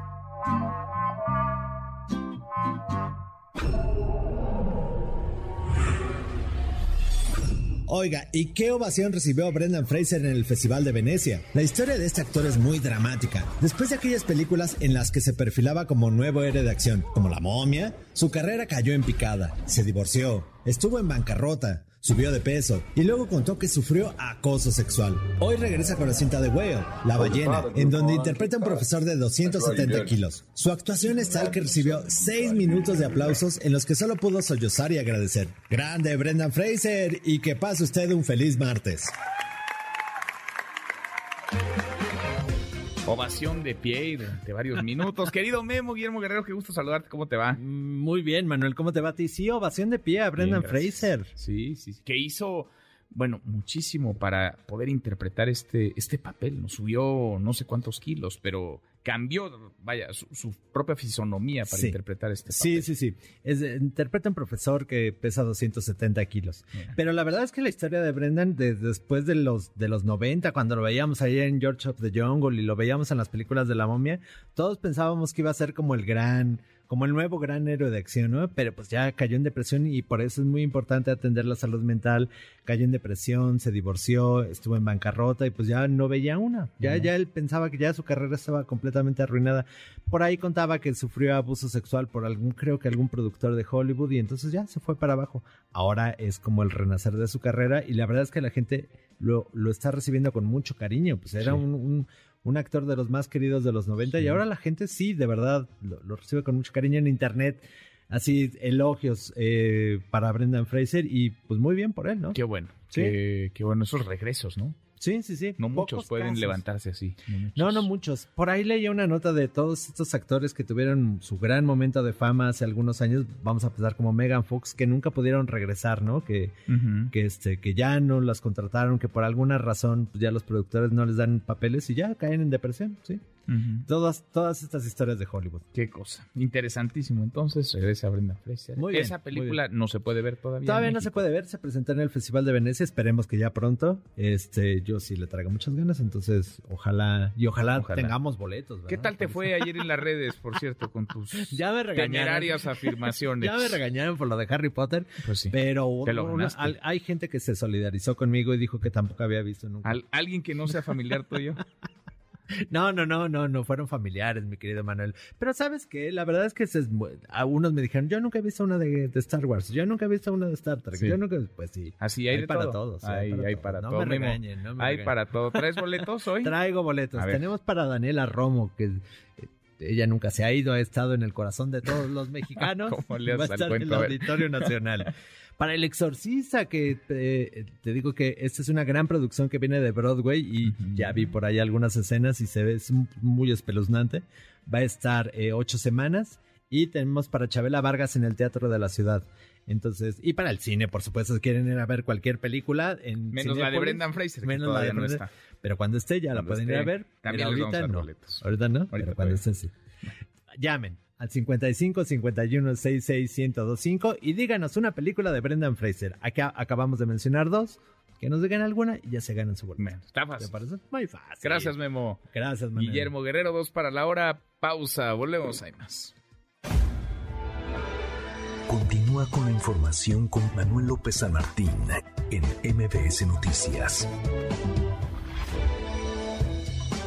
Ya estamos de regreso. MBS Noticias con Manuel López San Martín. Continuamos. La hora con dos minutos es martes, martes 6 de septiembre. Revisamos las redes, cómo se mueven las cosas en Twitter. Caemos en las redes. Volvemos a la corte. ¿Cómo va esta discusión sobre la prisión preventiva oficiosa? Un día clave si la mayoría de los ministros se mantienen en lo que hemos escuchado, la prisión preventiva oficiosa desaparecería si por el contrario hay una sorpresa y caminan en la ruta que el presidente López Obrador ha dejado entrever. Le interesa, se mantendría esta prisión preventiva, que no es otra cosa más que atropellar los derechos y las garantías individuales, que a usted le señalen, que a usted lo acusen y en lo que averiguan, en lo que investigan, se quede detenido, se quede tras las rejas. René Cruz, René, buenas tardes, ¿cómo estás? Hola Manuel, amigos del auditorio, muy buenas tardes. Pues así sigue este debate en la Suprema Corte de Justicia de la Nación en torno a este tema de la prisión preventiva oficiosa. Eh, Manuel, comentarte que pues ya el ministro Alfredo Gutiérrez Ortiz Mena expuso su intención de votar a favor del proyecto del ministro Luis María Aguilar Morales esto pues para inaplicar el artículo 19 de la Constitución, el cual contiene este catálogo de delitos que pueden ser sancionados con esta prisión oficiosa. En su argumentación, el ministro Ortiz Mena indicó que el abuso de la prisión preventiva oficiosa pues, ha provocado que el Ministerio Público no actúe con exhaustividad en sus indagatorias. Agregó que la prisión oficiosa es irreconciliable con los derechos humanos consagrados en la Constitución Política de los Estados Unidos Mexicanos y con base en ello, pues la Suprema Corte de Justicia de la Nación puede invalidarla. Con esta postura, eh, Manuel, del ministro Alfredo Gutiérrez Ortiz Mena, pues ya son dos los votos que están a favor de inaplicar este artículo 19 de la Constitución, el voto del ministro Alfredo Gutiérrez Ortiz Mena y por supuesto el voto del ministro Luis María Aguilar Morales. En estos momentos, Manuel, pues está haciendo uso de la palabra la ministra Norma Piña, quien pues hasta el momento no ha externado de forma clara cuál es su postura en torno a este a este proyecto. Vamos a escuchar parte de lo que está comentando en estos momentos. Debe eh, examinarse a los dos años. Para mí, eh, ahí no, no coincidir respetuosamente con los compañeros, yo creo que es un máximo, no un mínimo. Eh, y coincido que así es, pero ya hay una jurisprudencia de la primera. Coincido que es como está en el proyecto, pero ya hay jurisprudencia de la primera sala. Eh, finalmente, en la discusión de este asunto, la mayoría de las y los ministros hemos sostenido que la imposición oficiosa de la prisión preventiva es violatoria de derechos humanos. Entonces, ¿cuál es la función de un tribunal constitucional? Cuando por un lado nuestra constitución nos obliga a proteger y garantizar los derechos humanos de todas las personas, constitución que juramos proteger. Y además establece principios como la libertad, la presunción de inocencia, la garantía de audiencia, la dignidad. Y en cambio, por otro lado, esta misma constitución establece una restricción que viola de manera injustificada estos principios. ¿Qué debemos hacer como Tribunal Constitucional? Dejar que nos condene la Corte Interamericana. No cumplir con la obligación que nos marca nuestra propia Constitución en el artículo primero. O llevar a cabo todos los ejercicios interpretativos, argumentativos que nos puedan llevar a, cumplir esa obligación que deriva del artículo primero constitucional. Considero que resolver esta cuestión está, es un bueno, es parte de lo que sucede justo ahora en el Pleno de la Suprema Corte de Justicia de la Nación. Esta discusión vendrá la votación de unas horas más propósito de la prisión preventiva oficiosa. Volvemos ahora a revisar el marcador, cómo va el tablero de los votos, hasta ahora el tablero de las posiciones, de los posicionamientos, de las argumentaciones de las y los ministros. Tendencia, el hashtag Guardia Nacional. Usuarios de redes sociales han reaccionado en favor y en contra del comentario del presidente López Obrador, quien dijo esta mañana que cambió de opinión que cambió lo que pensaba sobre regresar al ejército a los cuarteles. Una cosa es lo que en campaña prometía y otra distinta, muy distinta, la que ya en el ejercicio de gobierno está haciendo. Sí, sí, sí cambié de opinión ya viendo el problema que me heredaron. ¿Cómo enfrentar el problema de la inseguridad? Sí sabía yo desde el principio y estoy absolutamente convencido que la paz es fruto de la justicia y eso es la base de la política de seguridad. El atender a los jóvenes, el mejorar las condiciones de vida, de trabajo de la mayoría de los mexicanos, el combatir la pobreza, el combatir la corrupción, todo eso lo estamos haciendo lo que decía el presidente López Obrador esta mañana. Se vale cambiar de opinión, claro, por supuesto que, vaya, se vale tener una posición y luego modificarla. El asunto es que esta fue una de las banderas por las que votó buena parte de los mexicanos.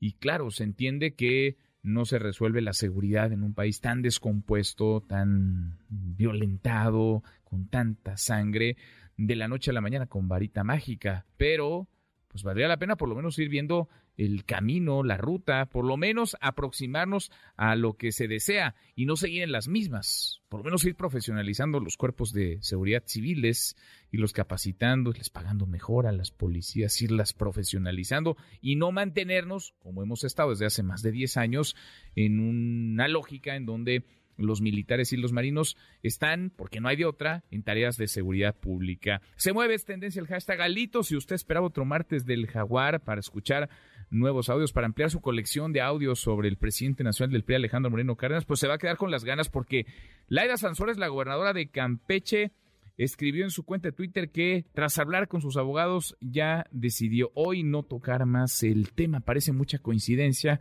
cuando vemos esto, lo unimos con lo que el presidente López Obrador ha dicho en sus conferencias mañaneras ayer y hoy sobre esta iniciativa del PRI para que las Fuerzas Armadas se mantengan en tareas de seguridad hasta 2028. Demasiadas coincidencias, será parte de la negociación para soltar al hito, a cambio de que la Guardia Nacional quede supeditada al ejército. Doblaron ya al presidente nacional del PRI. Se va a romper la alianza PAN-PRI-PRD. Platicamos hace unos minutos a propósito con el dirigente nacional del Sol Azteca, con el presidente nacional del PRD, Jesús Zambrano. Esto, esto es parte de lo que nos dijo.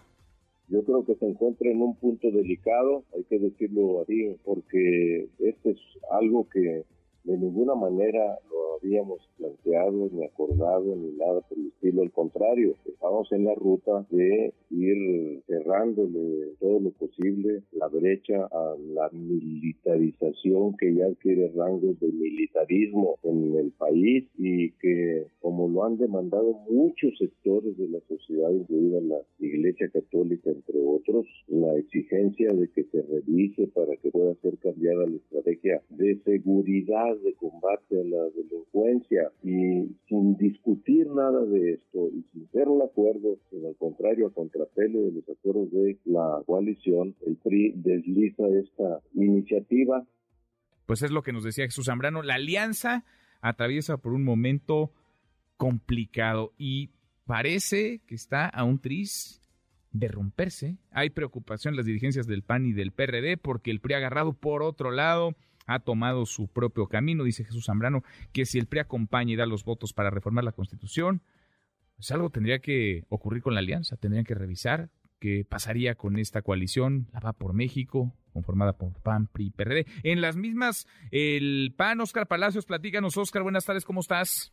¿Qué tal, Manuel? Buenas tardes. Así es, pues el dirigente nacional del PAN, Marco Cortés Mendoza, advirtió que no valdrá la pena continuar con esta alianza Va por México si el PRI no corrige y retira precisamente la iniciativa que busca ampliar hasta 2028 la participación de las Fuerzas Armadas en tareas de seguridad pública. En conferencia de prensa desde el Senado de la República, Marco Cortés destacó que la razón de ser de la coalición Va por México es cuidar a nuestro país y ponerle, dijo, un alto a la destrucción de Morena. Señaló en este sentido que si el PRI no enmienda la plana y retira o vota en contra de esta propuesta de su diputada Yolanda de la Torre, deberá cargar con la responsabilidad de la ruptura de la alianza. Escuchen.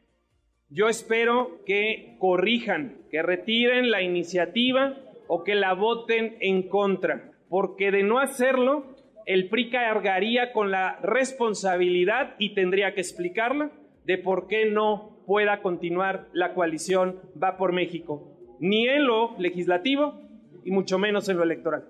Si no se cuida la razón de ser, lo que le dio sentido a esta coalición, simplemente no valdría la pena continuarla. Cortés Mendoza advirtió que la iniciativa de la diputada Yolanda de la Torre abona a la militarización del país, por lo que lanzó un llamado a las distintas fuerzas políticas de oposición a ser valientes y rechazarla. Así lo dijo. Hago un llamado a todas las fuerzas políticas, particularmente a las que integran la coalición Va por México, a que seamos congruentes, consistentes, valientes en lo que hemos venido sosteniendo y lo que hemos comprometido de cara a nuestro país. Y digamos con claridad, no a la militarización de México. Y digamos con claridad, sí, a la seguridad, a la paz, a la tranquilidad a través de policías civiles el dirigente nacional del PAN reiteró que no acompañarán la minuta de la Cámara de Diputados que busca pasar a la Guardia Nacional a la estructura de la Sedena, ya que subrayó lo que México requiere es una policía civil bien organizada, bien pagada y bien estructurada. Manuel es el reporte. Buenas tardes. Gracias, muchas gracias, Oscar. Hasta luego. Hasta muy pronto eso en el Senado. ¿Qué pasa en Cámara de Diputados? Parece, insisto, parece que estamos viendo la crónica de cómo se rompe esta alianza, la alianza entre el PAN, PRI, PRD. Angélica Melina, Angélica, buenas tardes. Gracias.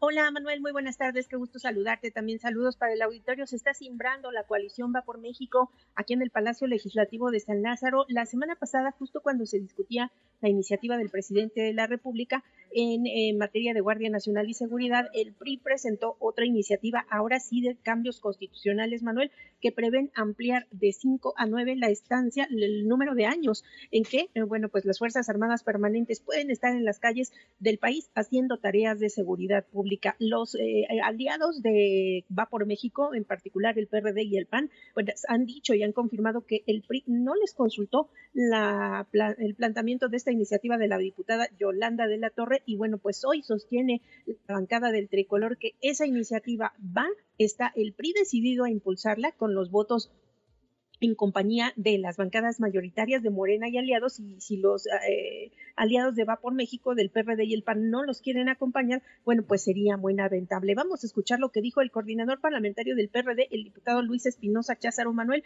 quien dijo que pese a este desencuentro, este encontronazo por falta de coordinación, falta de comunicación entre los aliados de Va por México, bueno, pues ellos esperan no darle el gusto al presidente de la República de que haya un divorcio entre la oposición. Escuchamos al diputado Luis Cházaro. Yo insisto, vamos a buscar una solución para que la alianza continúe. ¿Habrá divorcio, como dice el presidente esta mañana? Eso quisiera el presidente, pero no, no va a haber divorcio. Vamos a arreglar las cosas. Muchas gracias.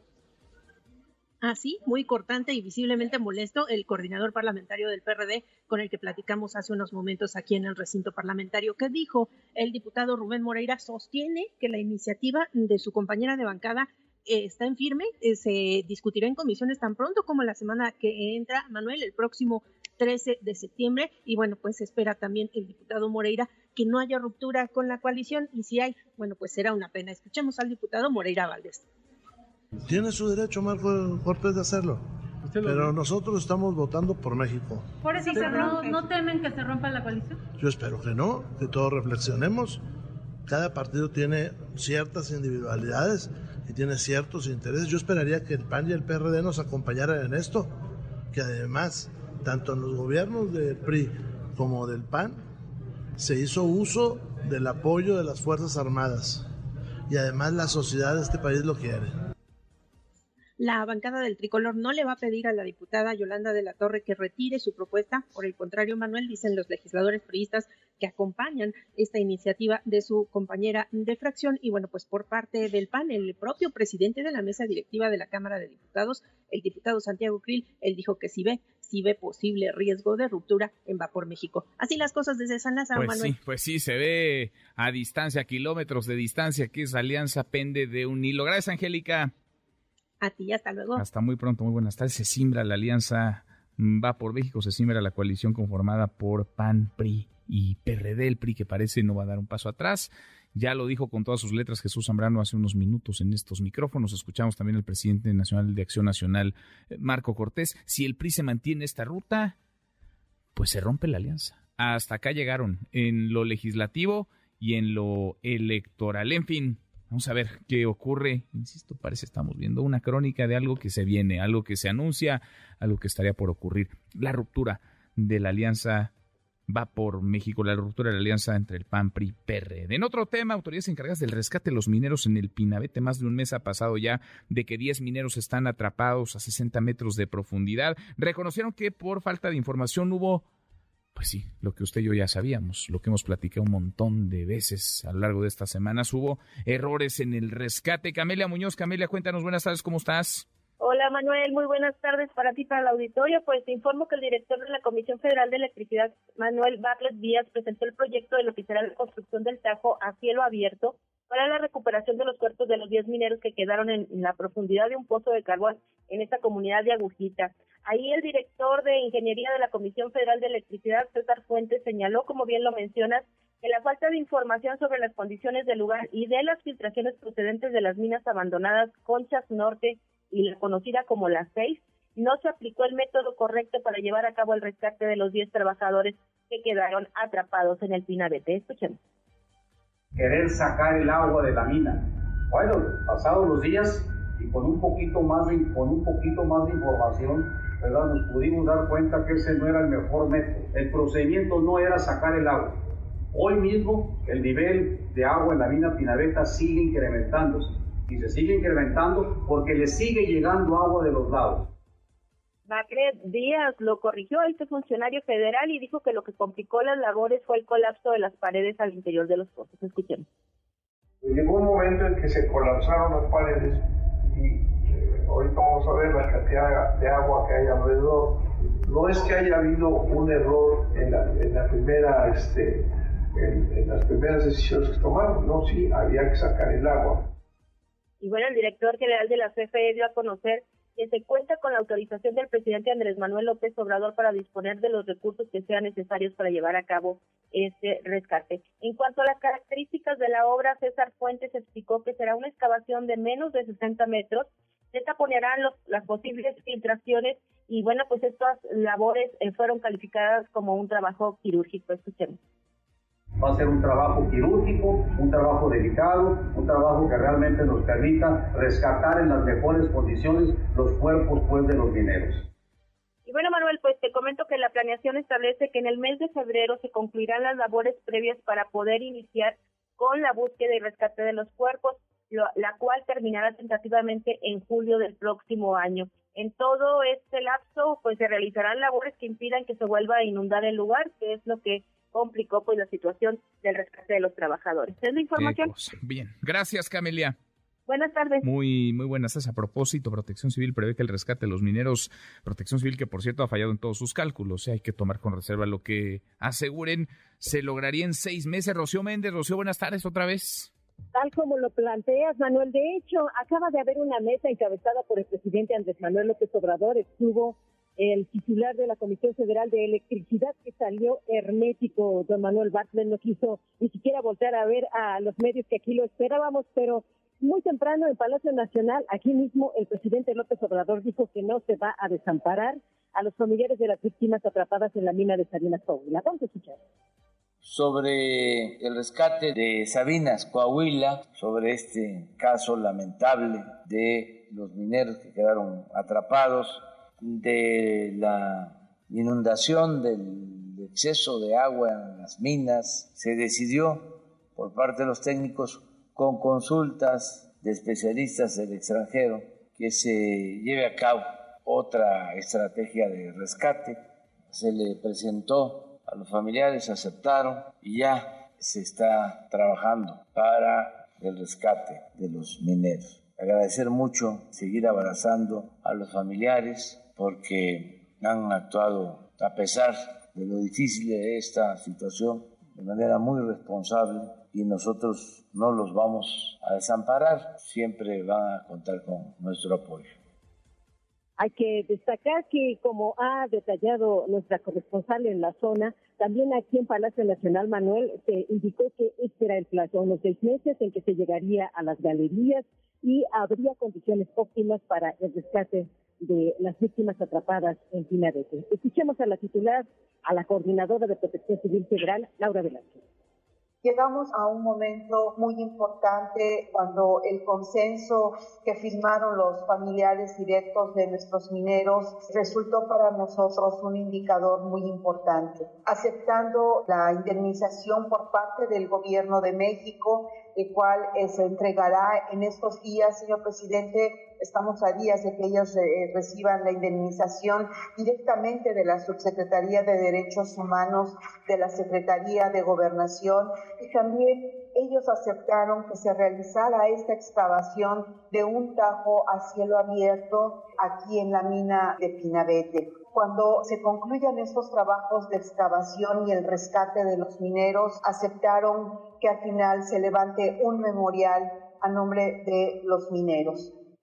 Manuel, el reporte al momento. Gracias, Rocío, muchas gracias. Buenas tardes. Muy, muy buenas tardes. Y lo hemos dicho y no nos vamos a cansar de repetirlo. Tiene que haber consecuencias. No se puede hablar con tal ligereza como lo ha hecho la titular de Protección Civil, esperanzando a las víctimas, a las familias de las víctimas sobre un posible rescate que llegaría en días. No ocurrió, ha pasado más de un mes, rechazando la ayuda internacional, luego reconsiderándola, ahora estimando un rescate en seis meses. ¿Por qué creer, por qué confiar en la palabra de quien se ha equivocado una y otra y otra vez. El Servicio Meteorológico Nacional informó que el huracán Kai, ubicado al sur de Baja California Sur, provocar lluvias torrenciales en dicha entidad y en Sinaloa. En este último estado se han suspendido las clases. Vamos contigo hasta Baja California Sur. Julio César Paniagua. Julio César, ¿cómo van las cosas? Muy, muy buenas tardes, ¿cómo te va? Hola, ¿qué tal, Manuel? Muy buenas tardes a ti, te saludo a ti y a la audiencia MBS. Pues sí, efectivamente, conforme se aproxima a las costas de Baja California Sur, el huracán Kai se comienza a sentir los efectos como lluvias y rachas de vientos que se irán intensificando conforme pasen las horas. Y es que se espera que la máxima proximidad que este huracán tenga aquí a Baja California Sur sea en la tarde de este miércoles, sea el día de mañana, a, el 7 de septiembre, como a, partir de las 6 de la tarde, cuando esté eh, cae a 280 kilómetros al sur suroeste de Cabo San Lázaro en Baja California Sur y pues 300 kilómetros al suroeste de Santa Fe, Baja California Sur, aunque hay que decirlo ya como categoría 3, que eso es pues bastante peligroso. La gran o la buena noticia es que no va a tocar tierra, parece ser que la trayectoria que sigue cae es paralela a las costas de Baja California Sur, sin embargo pues estamos pendientes por los oleajes y los efectos que esto tenga. Este martes las autoridades del municipio de Los Cabos suspendieron clases en todos los niveles educativos y asimismo se declaró el cierre de puertos a toda embarcación, tanto en San José del Cabo como en Cabo San Lucas. Eh, el Aeropuerto Internacional de Los Cabos aún está operando con normalidad, esperamos que así siga en las próximas horas, dependiendo cómo se intensifiquen los efectos de CAI. Autoridades han activado los consejos de protección civil, tanto estatales como municipales, especialmente aquí en Los Cabos, para estar listos a responder si alguna emergencia se presenta. En este momento, CAI se encuentra a 515 kilómetros al sur-suroeste de aquí, de Cabo San Lucas, y es un huracán categoría 1 que tiene vientos sostenidos de 140 kilómetros por hora y rachas de hasta 175 kilómetros por hora. Así es que CAI se aproxima a las costas de Baja California Sur. Estaremos muy pendientes de cómo evoluciona este fenómeno, Manuel. Pendientes, ojalá, ojalá no haya daños que lamentar, ojalá la población siga las indicaciones de protección civil y ojalá eh, lo que mañana informemos, lo que mañana platiquemos contigo, Julio César, sea el paso de este huracán. Mucha agua, sí, pero sin daños de consideración y sin pérdida, sobre todo, de vidas. Gracias, saludos hasta allá. Gracias, seguimos pendientes. Muy, muy buenas. Es donde tampoco ha dejado de llover es en Nuevo León. Primero la escasez, primero la sequía, primero no caía una gota de agua y ahora pues eh, cae a cántaros, se ha caído el cielo. Judith Medrano, Judith, ¿cómo te va? Muy buenas tardes. ¿Qué tal, Manuel? Te saludo con gusto. Pues sí, después de meses de sequía extrema aquí en Nuevo León llegaron las anheladas lluvias del mes de septiembre. Esto ha dejado una buena captación de líquido para las presas, aunque aún no es tiempo de echar campanas al vuelo. El gobernador del estado, Samuel García Sepúlveda, dijo que con las lluvias del domingo y del lunes, las presas han recuperado y ahora, pues la boca tiene un 61% llenado, el cuchillo 51% y la presa Cerro Prieto un 8%. Como lo dijo el gobernador de Nuevo León, vamos a escuchar a Samuel García Sepúlveda. ¿Recuerdan estos últimos meses todas las presas ilegales que reventamos, los canales artificiales, los desvíos, todos los canales de estiaje que logramos hacer, recuperar el canal Sotolar, cerrar pozos ilegales, pedir que cerraran pozos legales, etcétera, etcétera y un largo etcétera? Pues ya tuvo frutos con la lluvia del día de ayer de la madrugada. Cerro Prieto que estaba en ceros llega hoy a 8%. Esa es la noticia del día. Estamos muy contentos porque estas lluvias ya definitivamente nos van a dar un respiro. Así lo dijo Samuel García, pero también, pues recordemos, Manuel, que las lluvias han traído tragedias a las familias novolonesas. Ya sumaron cinco las personas que perdieron la vida. Ayer aquí en tu espacio te dábamos cuenta que una familia fue arrastrada por la corriente y hoy, pues un hombre de la tercera edad falleció tras un deslave en el cerro todo esto cayó en su vivienda y después, pues lamentablemente su vivienda se vino abajo. Esto fue en el municipio de Montemorelos. Además, Todavía continúa la búsqueda de dos hombres desaparecidos en la zona norte de Monterrey. Ellos quedaron varados en las calles inundadas. Uno viajaba en una moto y el otro en un auto. En tanto, pues las eh, pues las clases ya se eh, ya se normalizaron, ya tanto el nivel profesional como el nivel básico, ya toda la gente está haciendo su vida normal. Todavía esperamos más lluvias y esperemos que así continúen en los próximos días. Manuel, es mi información. Gracias. Muy buenas tardes. Muy buenas tardes, Judith. Así las cosas en Nuevo León, las dos caras de una misma moneda. Durante semanas, durante meses, no llovía. ¿Se acuerda? Le informábamos la desesperación de los neoleoneses y cómo no, la sequía terrible y ahora se ha caído el cielo y no deja de llover. La hora con 29 pausantes, una vuelta por el mundo de la mano de mi tocayo Manuel Marín y volvemos, hay más. Internacional. Por primera vez el ejército ruso realiza ejercicios militares junto con China y la India. Esto en medio de las tensiones a nivel mundial por la guerra de Ucrania, que lleva ya más de seis meses. Los ejercicios que se realizan a lo largo de la semana son supervisados por el propio presidente de Rusia, Vladimir Putin. Liz Truss, la primera ministra del Reino Unido, busca unir a los ingleses ante los problemas que enfrenta el país. Tras el tradicional encuentro con la reina Isabel II, Truss y el ex primer ministro Boris Johnson pidieron por separado el apoyo del Partido Conservador y de los ingleses mismos. Es la voz de la primera ministra. Por supuesto, no va a ser fácil, pero podemos hacerlo. Transformaremos al Reino Unido, a Gran Bretaña, en una nación a la cual se aspira a ser con salarios altos, calles seguras y donde cualquiera, en cualquier parte, tenga la oportunidad, las oportunidades que merecen. Voy a tomar acción hoy mismo y acción cada día para hacer que esto ocurra. Continúa con la información con Manuel López San Martín en MBS Noticias.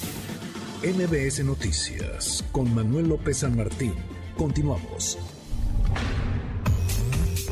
Deportes con Nicolás Romay en MBS Noticias. Querido Nico, qué gusto, qué gusto saludarte, ¿cómo estás? Muy bien, Manuel, encantado de saludarte, como siempre, a ti y a toda la gente que está con nosotros. Hoy es un martes redondo, ¿eh, Manuel? Muchísimo fútbol, Nico, por todos lados, para donde para te asomes. Y empezamos con lo bueno, ¿no? Empezamos con, con lo importante, que es la UEFA Champions League, ¿estás de acuerdo? Eso, eso es lo bueno y lo importante. Voy a registrar tus palabras, ¿eh? Para cuando nos vendas un partido molero ahí entre México y quién sabe quién. ¿Crees que no? ¿No, estás de acuerdo conmigo? Sí, estoy de acuerdo, nomás te lo voy a recordar cuando nos digas, oigan, es que es imperdible el juego de México esta noche, hay que verlo, perder. Te vamos a recordar estas palabras. O sea, ¿estás de acuerdo que si hay en el mismo día UEFA Champions League y Liga MX, nos tenemos que inclinar por la UEFA Champions Bueno, League? vamos, vamos con la, con la UEFA Champions League. Sí, ese es, ese es nivel. No, si quieres la ignoro y nos vamos de No, entrada no, con el no, Santos no, pues ese es nivel élite. Bueno, el Necaxa por ahí va también. Por ahí Sí, va. por ahí va. No, pero a ver, marcadores al momento, porque se está llevando a cabo la jornada 1 de la UEFA Champions League. Está arrancando el torneo de clubes más importante del mundo. Celtic contra Real Madrid, 0 por 0. Eh, Benzema sale lesionado. Ojo, eh. Se encienden las alarmas para el Real Madrid. Eden Hazard es el que entra de cambio. Manchester City, 1 por 0 le gana al Sevilla. Haaland acaba con la resistencia del Sevilla y 1 por 0 está ganando el Manchester City. Salzburgo y Milan 0 por 0 y el Paris Saint-Germain ya le gana 2 por 0 a la Juventus. Doblete de quién crees? A ver, a ver, ¿de, de quién, Nico? De Mbappé. Muy bien, De Mbappé, de Kylian Mbappé. muy bien, muy bien. Fútbol de, de primera. Qué buen fútbol, Nico. Sí, Qué buen el mejor fútbol. fútbol del mundo, sin, Sin duda duda, alguna. sin duda, sí, sin sí, duda alguna. Y tenemos Liga MX. Es el segundo mejor fútbol del mundo, la Liga. También lo valoramos Claro. y lo disfrutamos.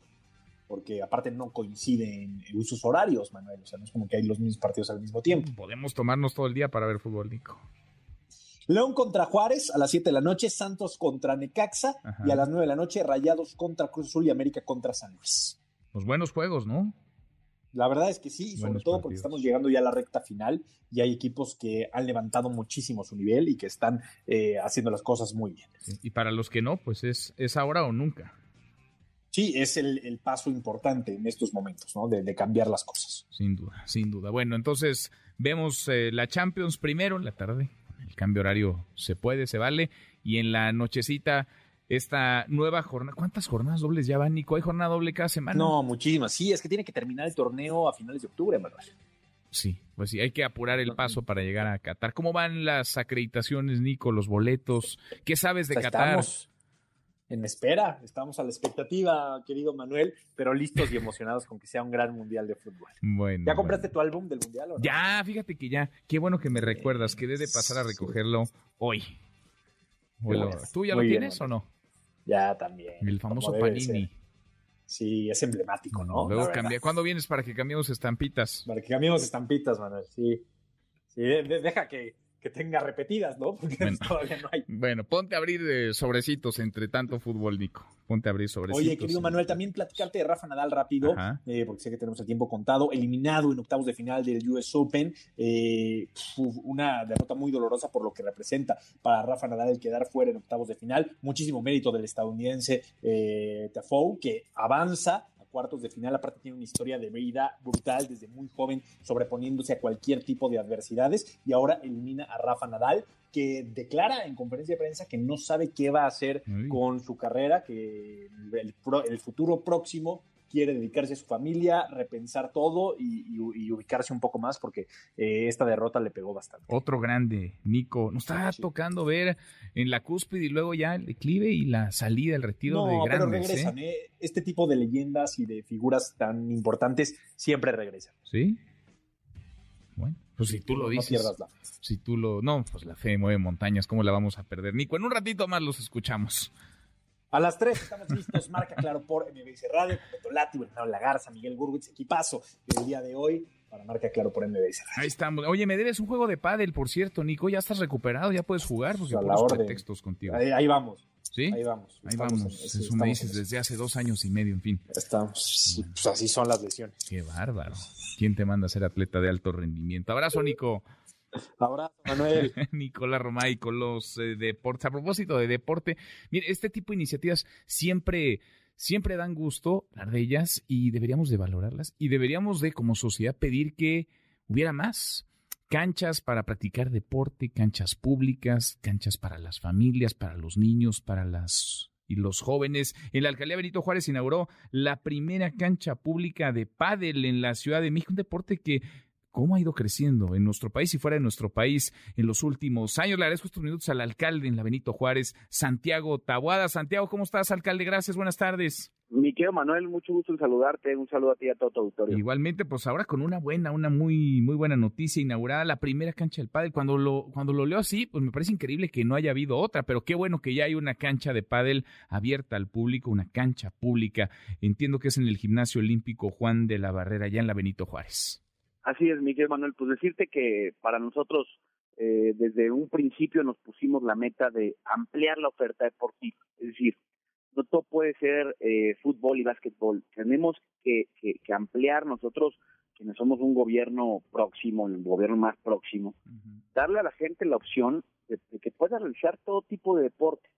Eh, de manera fácil, de manera accesible, con buenas instalaciones, porque eso también tiene que ver con que la gente se anime a practicar el deporte.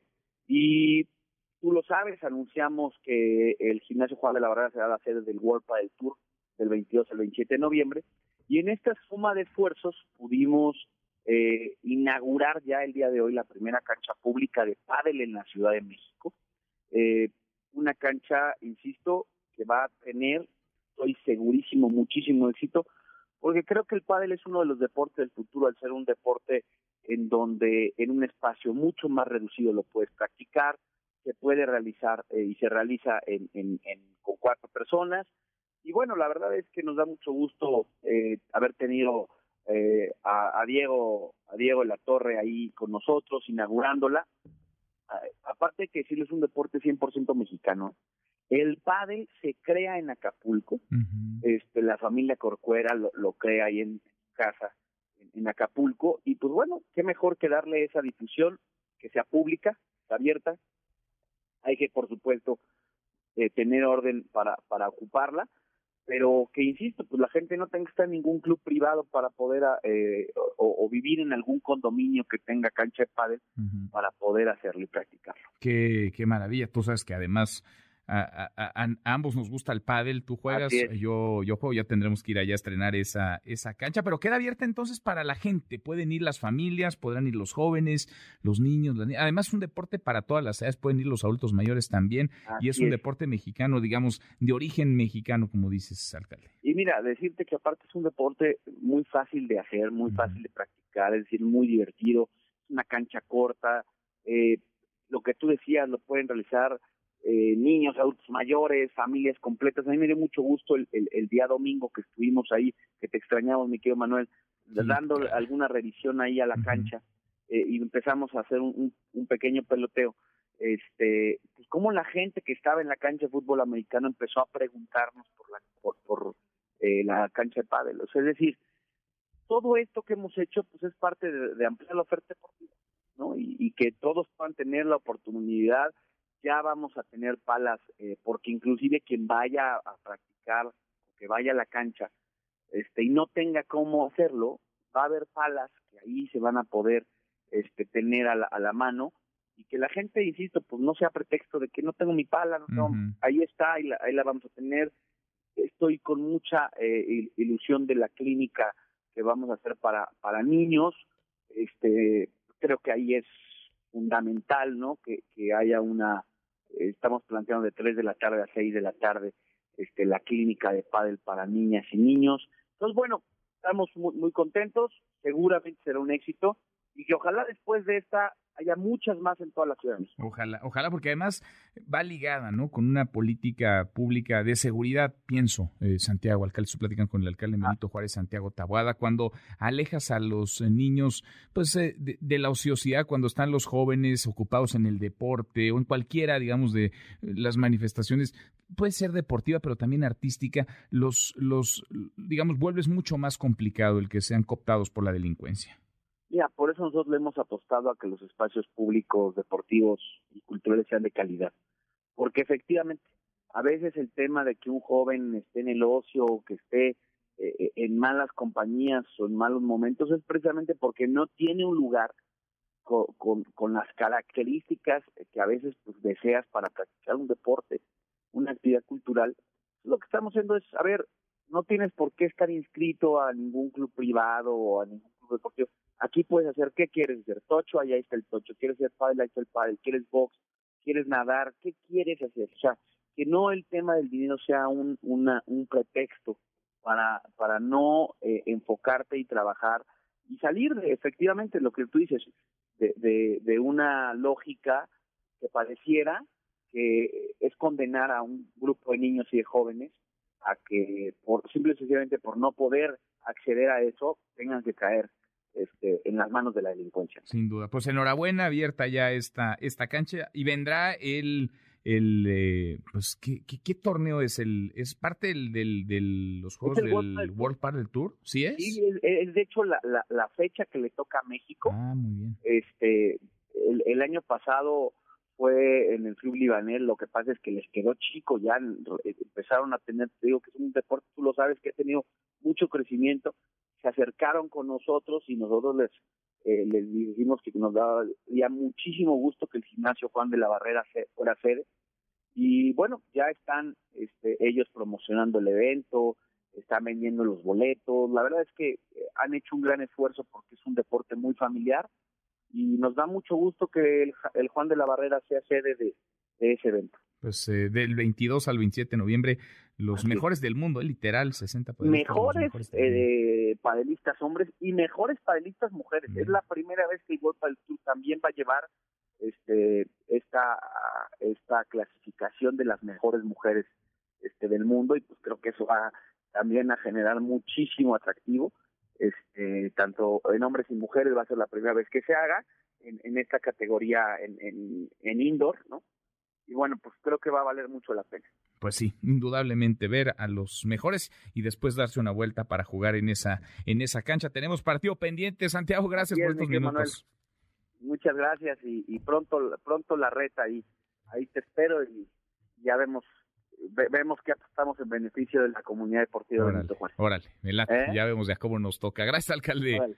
Gracias, Manuel. Saludos. Igual para ti, Santiago Taboada, alcalde en la Benito Juárez. Cuarto para la hora, pausa. Volvemos ahí más. Continúa con la información con Manuel López San Martín en MBS Noticias. Ya estamos de regreso. MBS Noticias con Manuel López San Martín. Continuamos. Seguimos, Laura, con 49. La conservadora Liz Truss se ha convertido ya en la primera ministra del Reino Unido, la tercera mujer en ocupar el cargo. Recibió ya el encargo formal por parte de la reina Isabel II. Es el protocolo, es el formalismo. Cuéntanos, Gabriela Albernaz. Gabriela, gusto en saludarte. Buenas tardes, buenas noches para ti. ¿Cómo te va? ¿Qué tal? Buenas tardes, Manuel. ¿Cómo estás? Bueno, efectivamente, Truss es desde hoy la primera ministra del Reino Unido, después que la reina Isabel la recibiera en la residencia de verano de Balmoral en Escocia, que lo hace por primera vez porque siempre se hace en Buckingham, pero bueno, la reina está con problemas este, de movilidad, así que esta es la primera vez que hacen este, esta ceremonia en, en Balmoral. Eh, bueno, es la vencedora de la interna conservadora que derrotó, al exministro de Finanzas Rishi Sunak en la carrera para reemplazar a Boris Johnson en el gobierno. Ella viajó esta mañana a Balmoral y la reina ahí la invitó a formar gobierno, pero minutos antes de la audiencia fue Boris Johnson quien eh, este, presentó formalmente su, su renuncia a la reina y luego ella nombró atrás como primera ministra. Antes de viajar también Johnson pronunció un discurso de despedida como premier en la puerta este, del número 10 de la residencia oficial del gobierno británico en Londres eh, fiel a su estilo, bueno, dijo, eh, eh, esto es todo amigos y bueno, prometió dar apoyo al, al gobierno de, de. Eh, la primera, la flamante este, nueva primera ministra tendrá muy poco tiempo ahora para comenzar a trabajar y anunciar su plan para hacer frente a la crisis energética y la inflación que alcanzó máximos históricos. Se estima que entre las primeras medidas que anunciará eh, será congelar las facturas de luz y gas de los hogares y las empresas por un plazo que puede extenderse a dos años, tomando una deuda. Esto tendrá un costo de hasta 100 mil millones de libras esterlinas. Eh, es probable también que el gobierno subsidie el costo del gas que compran los proveedores y los generadores de electricidad. Luego de, eh, de Balmoral, eh, tras regresó a Londres y dio un discurso a la nación como primera ministra y prometió transformar el Reino Unido en una nación con aspiraciones, con empleo bien remunerados, remunerados, calles seguras y donde todas tengan las oportunidades que merecen. La escuchamos.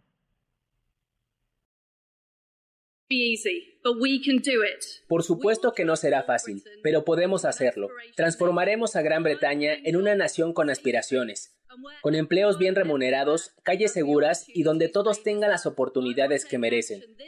Actuaré hoy y todos los días para hacerlo realidad. Convirtió, como lo has dicho, este, Manuel, hoy en la tercera primera ministra mujer de la historia del Reino Unido, después de Margaret Thatcher y Teresa May. Desde el Reino Unido para MBC Noticias, Gabriela Alvarado. Qué interesante los, los tiempos que nos toca ver. Gracias, Gabriela.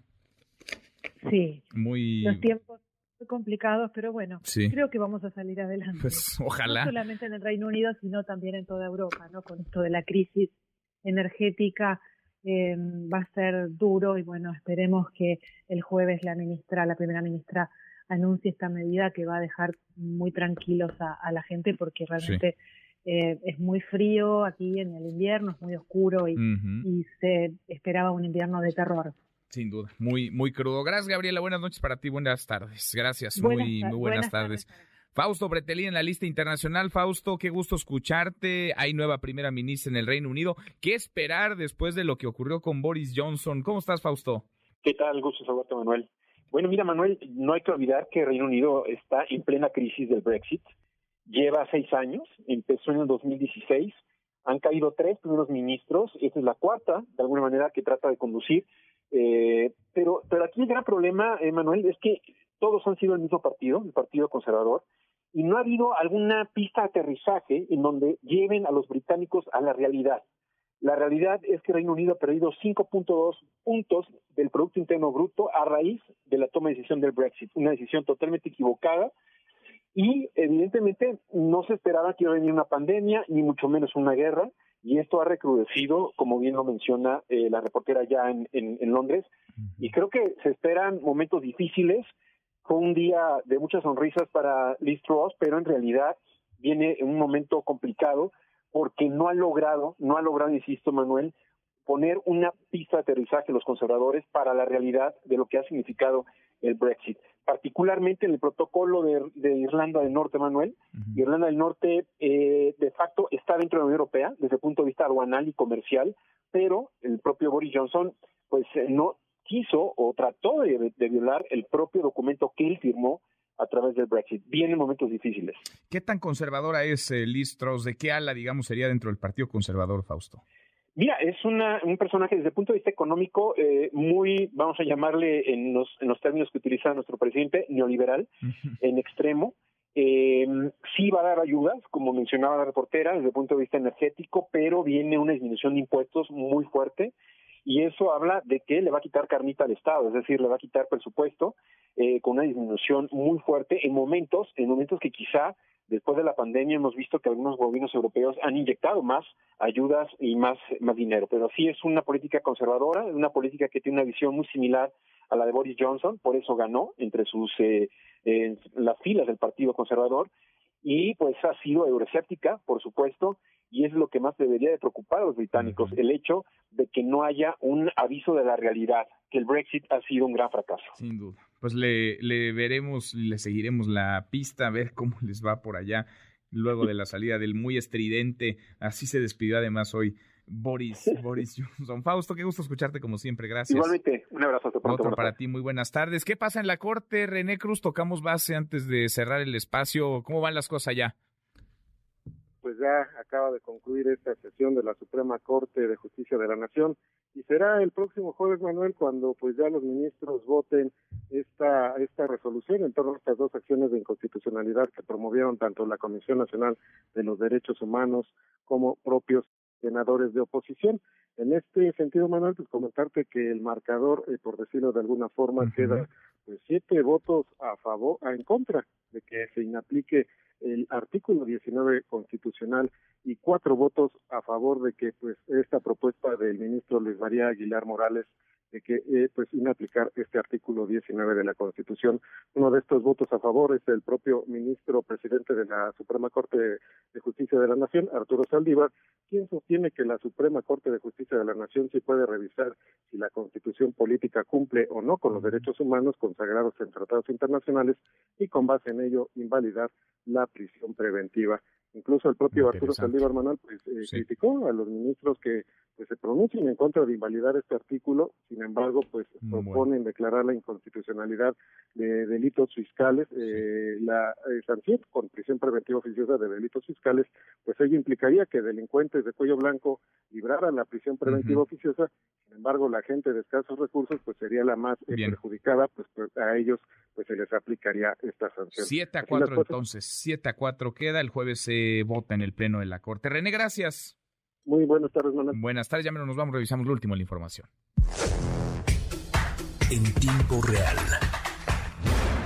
Organizaciones y colectivos convocan a marcha contra la militarización del país este martes en Ciudad de México. El Heraldo de México. Claudia Sheinbaum pide debatir proyecto de nación y no generar disputas en Morena tras señalamientos de Ricardo Monreal.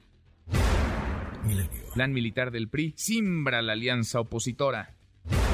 MBS Noticias. Asegura Marcelo Ebrard que alertas de viaje a Estados Unidos contra México son unilaterales. Con esto cerramos, con esto llegamos al final. Gracias. Muchas gracias por habernos acompañado a lo largo de estas dos horas. Soy Manuel López San Martín. Se quedan con Nicolás Romero de Marca Claro. Nos vemos como todas las noches a las 10 por ADN 40. Y acá nos encontramos eh, mañana, mañana que será tarde de miércoles. Pásela Pásela muy bien, ya casi es viernes. MBS Radio presentó Manuel López San Martín en MBS Noticias.